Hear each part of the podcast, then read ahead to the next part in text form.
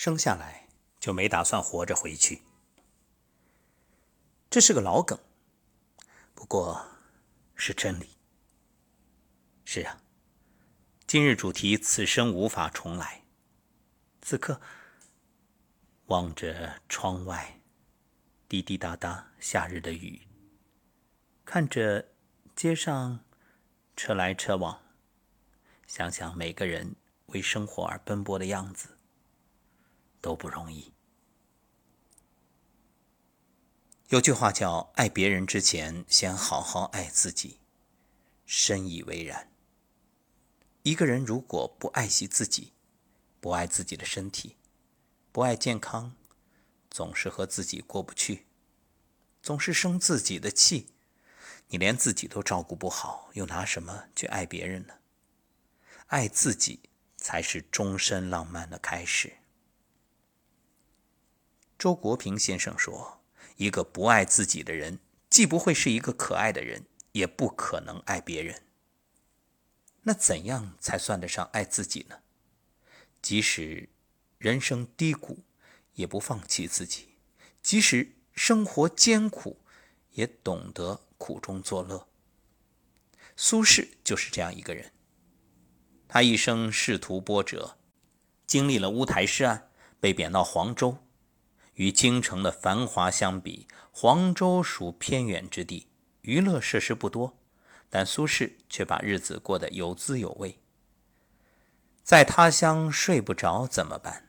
他就跑去找好朋友张怀民玩耍，一边聊天一边欣赏美好夜色，写下吟咏友情的名篇，即《承天寺夜游》。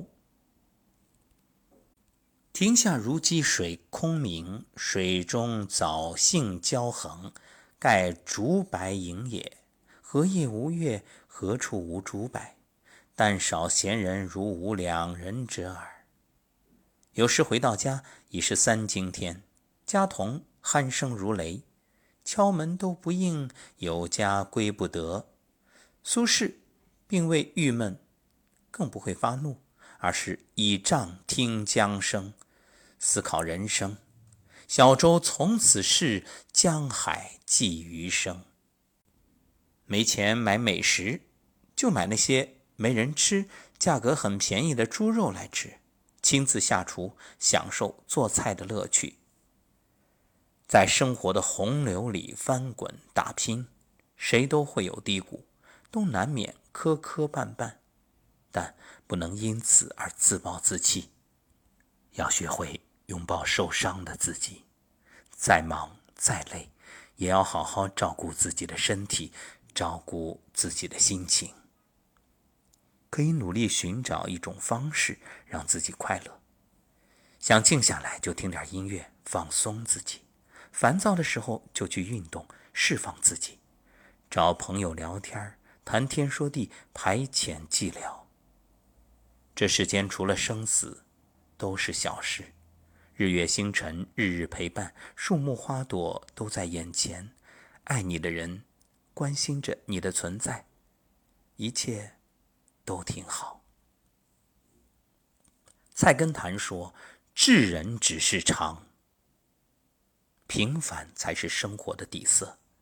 从不会在富有面前感到自卑，因为即使平凡，也有他自豪的世界。”杨绛生前最怕名利相扰，北京三里河的家生活了三十年，依旧保持原来的样子：素粉墙、水泥地、老家具，屋内没有昂贵的摆设，只有旧的柜子、桌子，还有淡淡书香。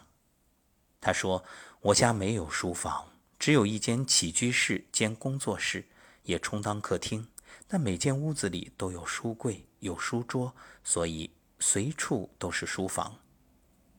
在许多朋友眼里，杨绛生活朴素，为人低调，却活得丰盈自在。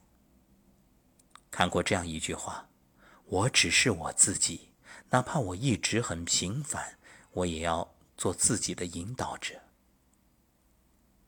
人生其实就像一朵花，淡淡的开，淡淡的谢。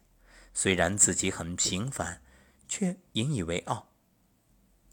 陶渊明也是如此，他毅然辞官离去，回归田园，日出而作，日落而息。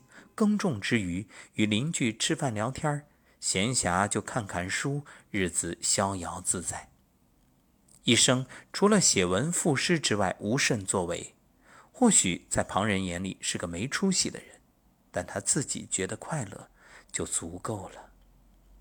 是啊，自己觉得快乐就够了。所谓悦人者众，悦己者亡。平凡不平凡？只是社会上一套功利的评判标准，对自己来说，幸福与快乐才是根本。人其实不需要太多，只要健康的活着，真诚的爱着，就是一种富有。让生命删繁就简，就会变得纯粹幸福。